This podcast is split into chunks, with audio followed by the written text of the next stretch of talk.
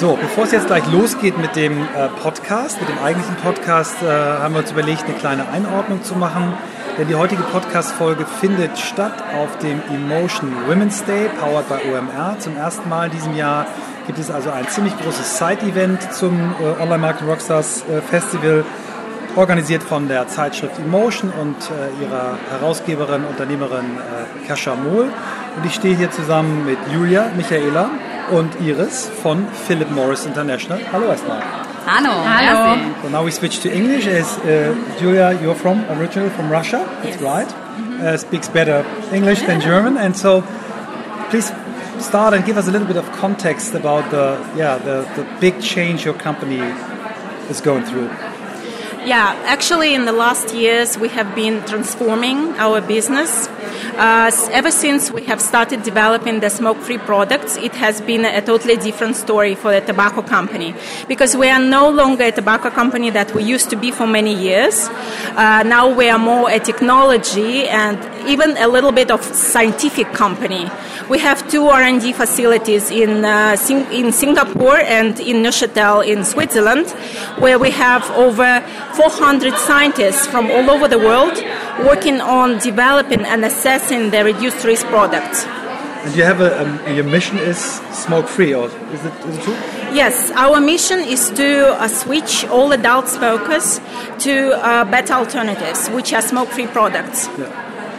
So what, what is your perspective? You're you're uh, from from Germany, from the Munich uh, office. I guess it's one of the largest operations is Germany. So what, what did change for you over the last months? Well, in fact, uh, I only joined last year, January, so more, not even one and a half years ago. And in fact, the reason why I joined is uh, the fact that Philip Morris is transforming as a company. I always said to my earlier boss uh, from other days, I said I'd never join a tobacco industry or tobacco company. Now I'm working for the world's largest tobacco player, Philip Morris. And in fact, I do it as the company is transforming. And I think it's so interesting to like uh, that a company decides to put everything on one single card and says okay we com- completely disrupt our own business and we want to stop selling cigarettes and want to switch to other products. We call them better alternatives. Like imagine any other company in the world saying we don't want to sell our main product any longer. And That's crazy. yeah, they, they- in fact it's crazy and this is why I, I was able to join or I said I will join So Michaela, maybe you give us the context. Uh, who will be my guest in the podcast? Uh, who- uh, yeah, it's Marian Salzman, of course. Absolutely, yeah. And uh, Marian, uh, actually, it was very interesting that uh, she joined the tobacco company because she's uh, anti-smoker. And uh, but uh, she she said, you know, why not? And it is my chance to uh, to motivate smokers to quit smoking, uh, or if they cannot, uh, to move them uh, to a better alternative, um, and uh, you know, uh, have less uh, harmful um, products. Yeah.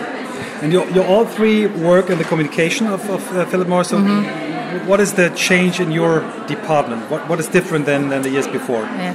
Um, if, if, if I can say, uh, I started five years ago at Philip Morris and uh, was like two or three years uh, on pater- paternal leave. And when I came back, you know, it was a completely change in terms of communication. So we, we went from the reactive company to proactive communication, from uh, offline uh, to more digital. So it's really a completely change in, in terms of working uh, in communication department. I think uh, it really matters that we have a lot to proud about because uh, in the recent years we have invested six billion dollars in development and assessment of the reduced risk products. Six billion. Six billion since uh, 2008. And uh, we have a lot of research. Uh, the scientific data is really encouraging, and we're willing to share it with the journalists, with media, with the public, and of course with adult smokers who should have a informed, who should be able to make an informed choice.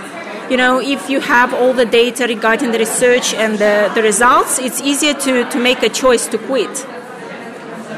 Yeah, and we're here at the IQOS uh, lounge at the uh, Emotion Women's Day, and I have to say it's the best air in the whole building. um, I don't want to make now advertising for smoking because I'm uh, a non-smoker as well, but I, I really have to say um, a company that decides to, to leave their old turf, their old product, and uh, entering a totally new space. Um, where the product is 90% less harmful. Uh, I think it's a bold movement, and I thank you very much for joining me and for giving our listeners uh, the context to what they will hear now. Okay, thank you. Thank, Thank you. you.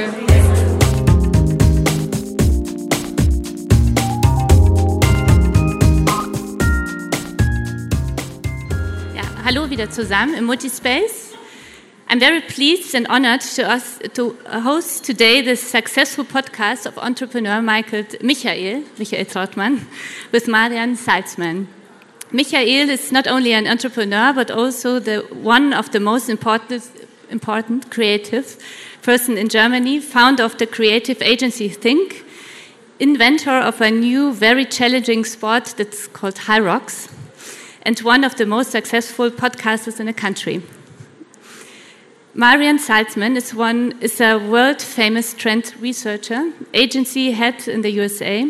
In addition, she has already overcome several challenges and serious crises in her life that, that have also given her strength for her future life. We met uh, once at an IQOS event in Hamburg, and I'm very happy that you're here. We are very much looking forward to hearing from you, and uh, the stage is yours.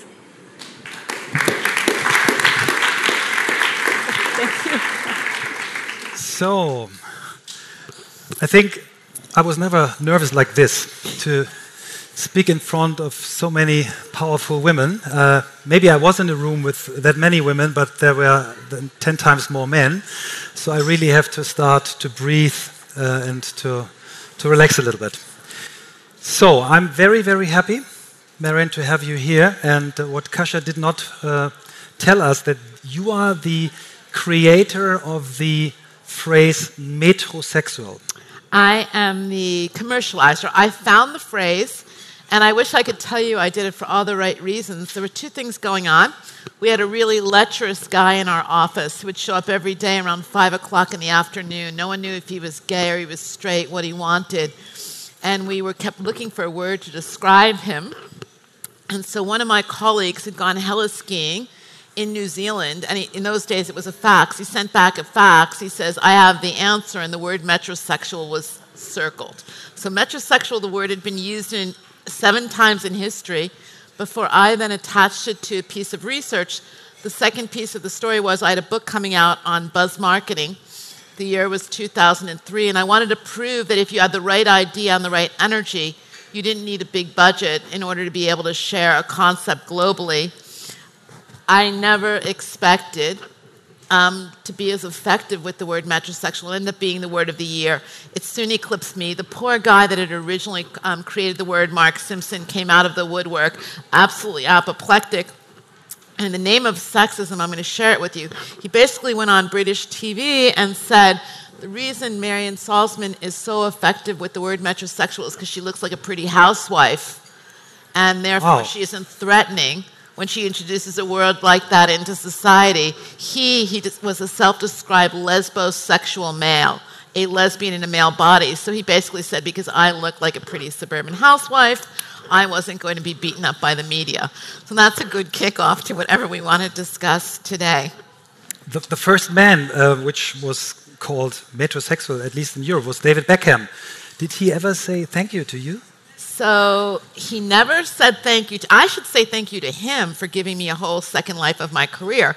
But um, he did say thank you in that I interviewed him briefly for Time Magazine's People of the Decade. And so at the end of the conversation, he said thank you. So technically, he said thank Okay, you. But no, that's nice. say thank you. So, as, you, as I told you before, you're a guest at this spectacular conference, but you're a guest in my podcast as well. And my podcast is called On the Way to New Work. And I always start the conversation with the question How did you become the woman you are today? So I think a lot of who I am today is a function of the years I was born and where I grew up, meaning I was born into that entire world in the US where um, your mother had been repressed um, and therefore her daughters could do anything.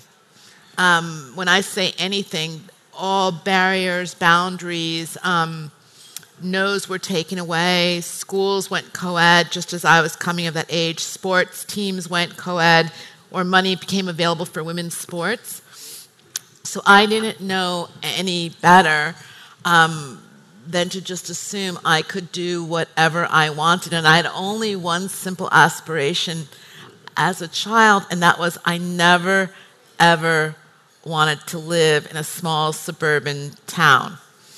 That was the only thing I was sure of. Like you would take these like personality tests to figure out what you could be for a career, and I would go to see the guidance counselor say, "Yeah, yeah, but how can I make enough money so I never have to live here?" So in hindsight, I was very rude, but um, I just knew I wanted a, a bigger, broader palette. Ironically, my parents, my father had been in the U.S. military, so he'd been in Japan and in Korea. My mother never had a passport till the first till maybe the, not the first trip I took overseas, but the first time I stayed for a long period of time.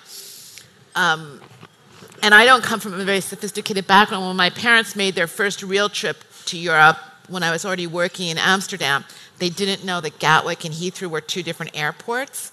So they booked a, it was a disaster that involved me having to re, so, but it was really a function of American history. Um, in the 70s, everything was wide open and you were encouraged and exceptions were made to be sure that you achieved something. And how did you find your way out of this tiny place and into the first big city? You know, I, I think it was really a matter of I just kept applying for things and I, I am fearless about being rejected, so I never counted how many things didn't accept me.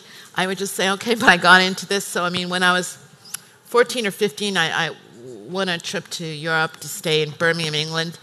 Now, there's a thousand trips I didn't win. Um, but that one kind of opened up my gateway to travel. And then the same thing with going to university. I was just committed to going to an American Ivy League school, so seven of them rejected me. Luckily for me, one of them took me. Um, I didn't get into any of the women's colleges, which is really ironic. Um, because I thought that if I would go to a women's college, I would get a better education, but I didn't get accepted. So it, I just think it was a function of not caring how many people said no. I was just always looking for the yes. Yeah. Then after university, you made a fantastic career in the in the in the agency space. You, uh, some people say you worked for almost every famous agency in your country. Ended I've only worked. I've only actually worked for. Ironically, I've only ever worked at three agency holding companies. I worked at Chiat Day, which became Omnicom, mm-hmm. and then later on worked at Porter Novelli, which is in their PR space. I worked for Young and Rubicam, which became WPP, and then many years later went back and worked at J. Walter Thompson. And I worked at Havas for over 15 years across, but I've had like 38 different agency jobs. But again, I think that was a function of my gender because before I'd be ready, they would promote me or ask me to do something else um, because they kept needing to push women up in management. So I worked only for a few agencies, but I had a lot of jobs within the agencies. What was the reason, finally, to disrupt your career? and to start working for a company which is famous for producing tobacco? So, I'm not a smoker. I'm not interested in smoking. Um, I am the most unexpected global spokesperson for a tobacco company one can imagine. Um, what is the expected? You told me before. Uh, the expected, I guess I had a stereotype. He was a 50 year old white guy who was sort of chubby, who'd been smoking a hell of a lot of cigarettes, so he had a raspy voice and everything else. I didn't think of it as anyone like me. I didn't even, in fact, we have a campaign right now called Unsmoke, which is super emotionally important to me, except for I've just been back in the States for four weeks, mostly on business, but I'm looking for an American friend to unsmoke, and I don't know any smokers. So, I mean, it's, I'm completely not what you anticipated. Um, so, two things. I'm a two time brain tumor survivor, which you guys kind of alluded to in your introduction. So, twice I've had major brain surgery, and both times I've had a really full recovery, which is a function partially in the US of being in good health when you go to get surgery, and partially a function of having good medical insurance. So, after my second brain tumor, which was now seven years ago, you get to the five year anniversary when you've had any kind of disease like that, and you're like, oh my God, now I'm going to live. you have to make a whole game plan because for the other time, you're just waiting for the next shoe to drop.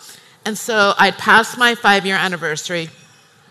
My husband's kids were now all finally going away to school, so we could finally get rid of that house in the suburbs that I thought of as a weekend home, but they were using for other reasons. I would go to the city Monday to Thursday primarily, but they would stay there. And so Philip Morris called me, and I was like, absolutely not. Are you kidding me? Um, no way. But the lady was really nice, so I said, I'll give you other names, I'll call you back.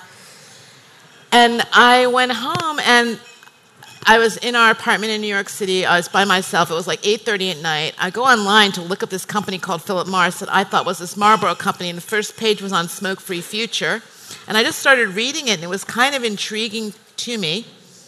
And I was still no, absolutely not. And then I, my husband is a human rights law professor, so the furthest thing you would think, and, and so much more. I mean, I'm a liberal, but he is makes Bernie Sanders look conservative. That's how liberal. so I call him and I'm like, "You're never gonna guess the phone call I got about a job." And it, I started explaining this, and he goes to me, "Why did you tell them no?" And I'm thinking, "Oh, have you been hit in the head? Like, what happened here?" And so I call the woman back the next day, and I give her the names of these other people, and I said to her, you know what? Like, I'm never going to get the job. I'm an agency person. I'm too liberal. I don't smoke. I went through my whole reasons. So put my name in there because I want to be on your good side because I'd like a corporate board. And so she put my name in there, and I completely forgot about it and went back to running my agency at Havas and was very happy and basically thought I would work there for another decade. And like four or five weeks later, they called and they're like, they're really intrigued by your CV. And I'm like, I'm not really intrigued by the tobacco business. About the CV of Philip And then it went to be a dance, and it went on from like August or September until I accepted the job in February. But everyone I met kept being interesting. And I mean, my, so my family was divided between Tucson, Arizona, and New York City. I had already lived in London and lived in Amsterdam. Um, Lausanne, Switzerland was the furthest thing on the planet from a place. So I kept coming up with reasons to say no to them, and they kept calling me back saying, well, "Can we just have another meeting?" So it was, it was a very, it was a very bizarre courtship. And yet, the minute I walked in the door at Philip Morris, my very first week, I was like, "Why didn't I take this job three or four years earlier?"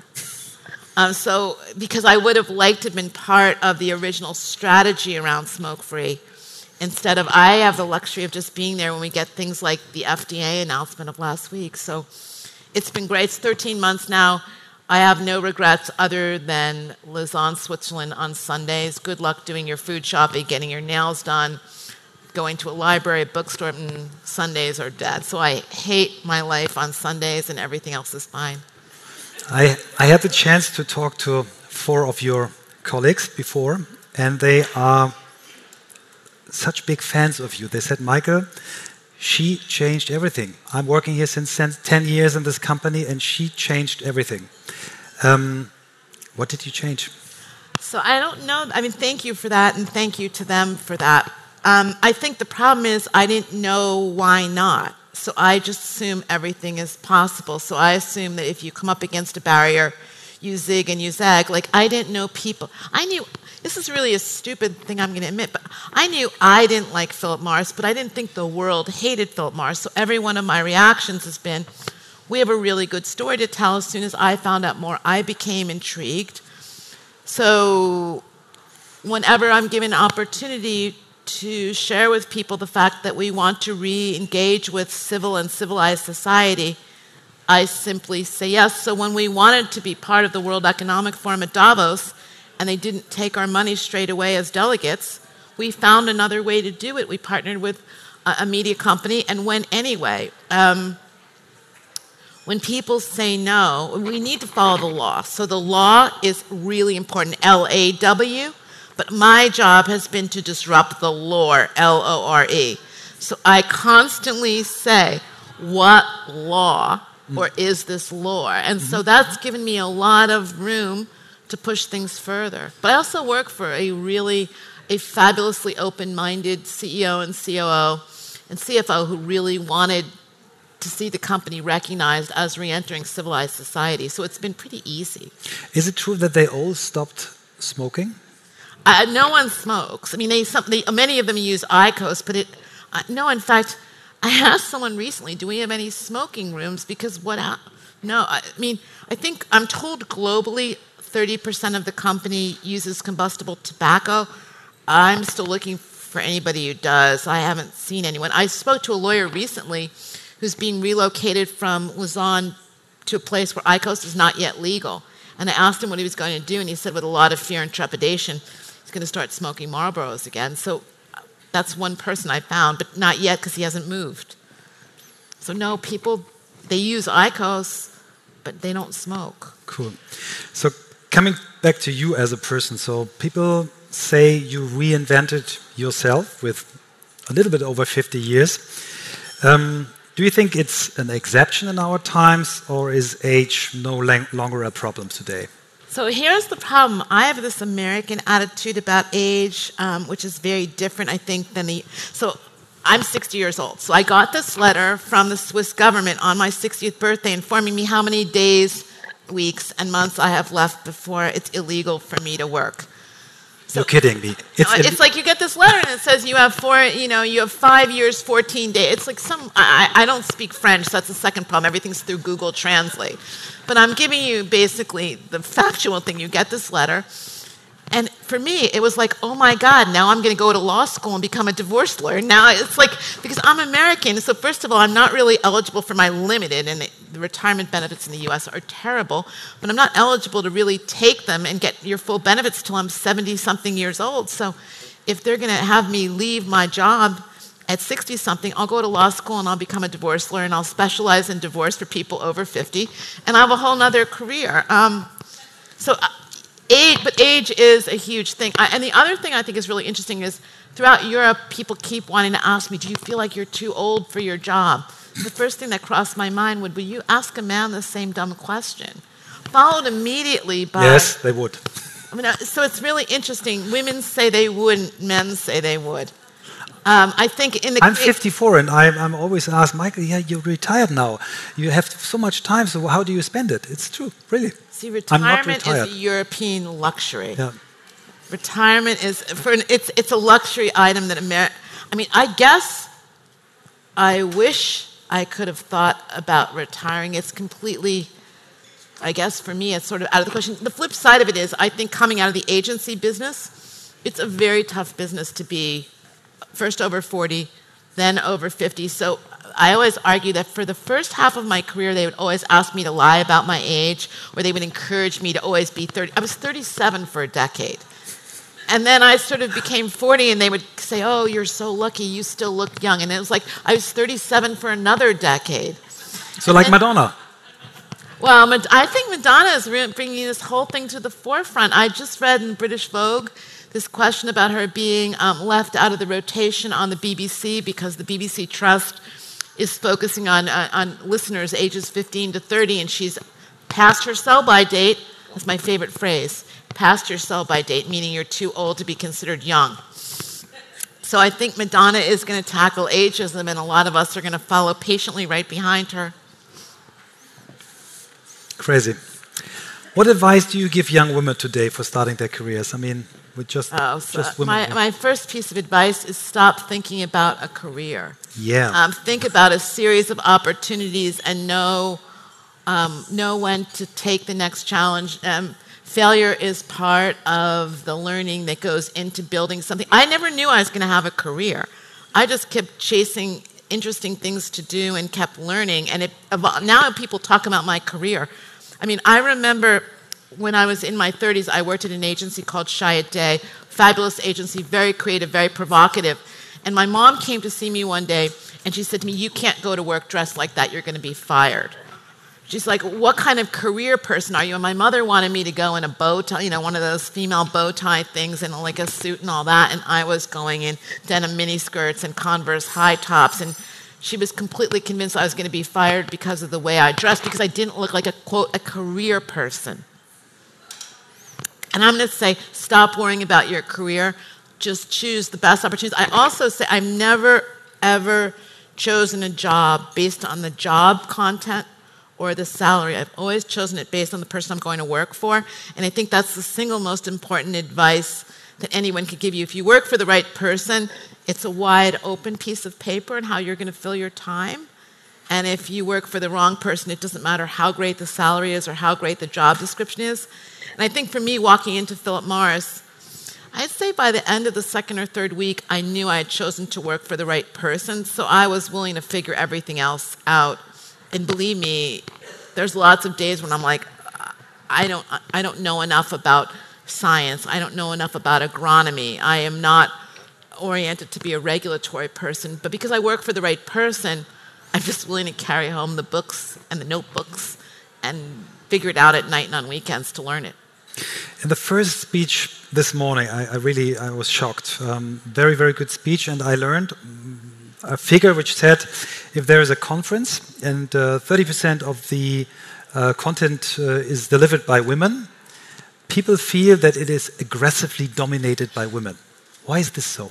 Why do people feel if there is 30% women in the room, it's aggressively dominated? I mean, what did we do wrong? The world is still a disgustingly sexist place, guys. I didn't know it for the longest time because I had the luxury of coming of age in the US in the 70s and 80s and working in the US. When I first got to Europe in 1995, I discovered the world was a pretty sexist place.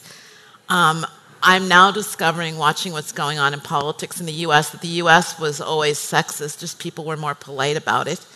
And I was just pretty darn lucky. Uh, I think there's something wrong with the fact that if I'm tough on someone, I'm called aggressive. Um, a, a, guy behaving the same way would be called be, being told they were leader like.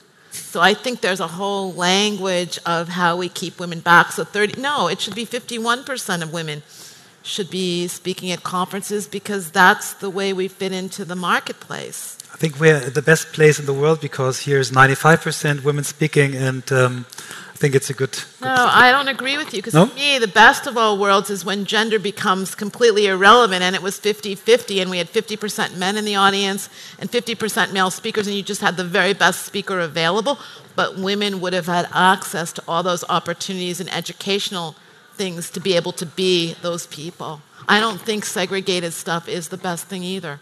It's important to do it now because we don't have other alternatives, but this is not nirvana. This is a work in progress. Perfect.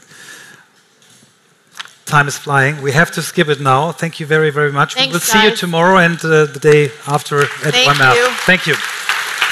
Thank you.